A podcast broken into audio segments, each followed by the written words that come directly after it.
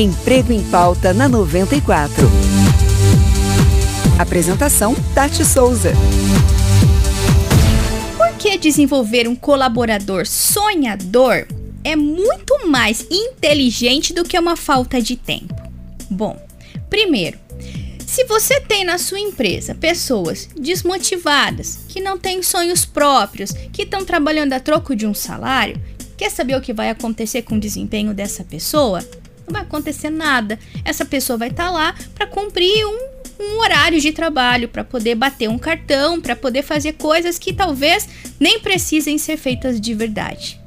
Existem muitas pessoas, infelizmente, que por N motivos, falta de oportunidades, situações familiares, acabam deixando de desenvolver a capacidade de sonhar.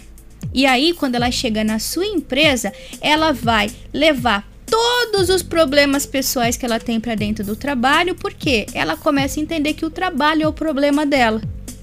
Se você começa a empoderar os seus colaboradores, fazer com que eles tenham sonhos, e quando eu digo sonhos, não necessariamente vai ser o sonho de crescer dentro somente da sua empresa. Às vezes é o sonho, inclusive, de sair da sua empresa para um emprego muito melhor. Ou de repente, um sonho de desenvolver uma atividade extracurricular, um sonho de repente de voltar a estudar, não importa quais sejam esses sonhos, mas se você, enquanto empregador, enquanto líder, conseguir desenvolver ou devolver para aquelas pessoas a capacidade de sonhar, vocês começam a ter novamente dentro da empresa pessoas vivas, pessoas que querem fazer a coisa acontecer porque percebem que estão tão perto de conquistar aquilo que elas sempre desejaram na vida delas.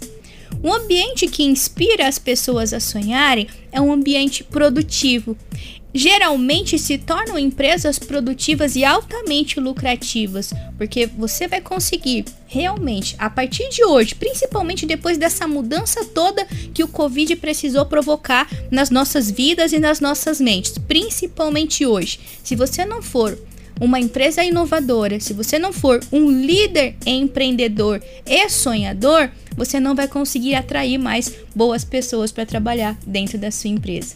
E você precisa ser o primeiro a bater nas costas dela se ela decidir sair da sua empresa e falar: parabéns. Eu estou muito orgulhoso por você estar dando mais esse passo na sua jornada. E então você começa tudo de novo, porque essa é realmente a missão do empreendedor: é não parar, mesmo com todas as adversidades. Mas o não parar não quer dizer estagnar as pessoas à sua volta. Deixa que sonhem, deixam que vivam, deixe que realmente busquem as coisas que as faça feliz de verdade. E enquanto elas estiverem dentro da sua organização, eu tenho certeza absoluta que elas vão dar sempre o melhor. Espero que tenha feito sentido para você mais essa reflexão. Nós nos vemos no próximo Emprego em Pauta.